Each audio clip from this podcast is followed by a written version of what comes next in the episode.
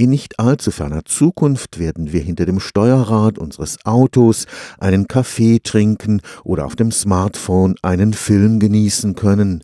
Unsere Autos entwickeln sich ganz allmählich zu richtig gehenden Fahrrobotern, die uns vollautomatisch durch den Großstadtverkehr steuern können.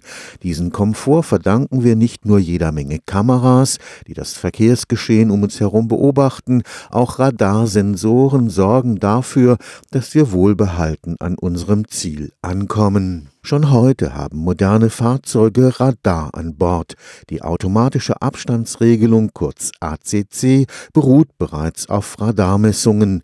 Bei den fahrerlosen Fahrzeugen werden jetzt noch zusätzliche Radarsensoren hinzukommen. Das Radar hat zwei große Vorteile. Erstens, es kann natürlich bei schwierigen Bedingungen wie zum Beispiel Nebel, Regen und so weiter dann relativ zuverlässig messen, wo die Kamera teilweise auch nicht mehr so gut messen kann. Und zweitens ist es so, dass die Zulieferer, die diese Systeme entwickeln, sich einig sind, dass mit einem Sensor die Zuverlässigkeit gar nicht erreicht werden kann, die man braucht. Man muss im Prinzip mit zwei Augen drauf schauen. Das eine ist die Kamera, das andere das Radar, weil man natürlich das Fahrzeug, was man im Radar findet, dann mit der Kamera verifiziert, bevor man eine Vollbremsung macht. Professor Thomas Zwick leitet das Institut für Hochfrequenztechnik und Elektronik. Hier werden die Radarsensoren fürs autonome Fahren nicht nur immer kleiner gemacht. Was das Radar primär super gut kann, ist Entfernung und Geschwindigkeit. Da hat ja genau die Kamera ihre Probleme. Und umgekehrt hat die Kamera natürlich eine perfekte laterale Auflösung. Ist ja ein tolles Bild. Das Radar im Umkehrschluss aber da nicht. Sie sehen halt ein Fahrzeug als einen großen Punkt und nicht als hunderte, tausende wie bei einer Kamera. Daran arbeitet man im Moment. Also die neuesten Radare, die haben jetzt zwei, drei, vier Sender, haben vier bis acht Empfänger und erzeugen über Algorithmik ein Bild. Bis zu sechs Radarsensoren werden die Autos in Zukunft an Bord haben.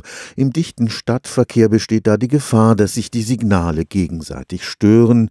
Man könnte sie aber auch wie im Flugverkehr nutzen. Ich könnte ja auch, wenn ein anderes Fahrzeug was absendet, das gleich nutzen und sagen, aha, da ist eins. Der könnte ja sogar sagen, was für ein Fahrzeug er ist, wie schnell er fährt, wo er ist. Das weiß er ja, das kann er mir ja auch weitergeben. Das heißt, auch da ist die Kombination von Radarkommunikation ganz wesentlich, denke ich, für die Zukunft. Für den Experten stellt die wachsende Zahl der Radarsignale auch keine gesundheitliche Gefährdung dar. Solange sich sich Leute Handys ans Ohr halten, die haben auch nicht viel weniger Leistung als so ein Radar. Und ich meine, sie setzen sich ja nicht mit dem Kopf direkt vors Auto, während der Motor läuft, ohne zu fahren. Dann haben sie natürlich jetzt, denke ich, deutlich mehr Belastung von einem Mobiltelefon, was sie sich freiwillig ans Ohr halten, als von einem Radar, was ja deutlich weiter weg ist. Stefan Fuchs, Karlsruher Institut für Technologie.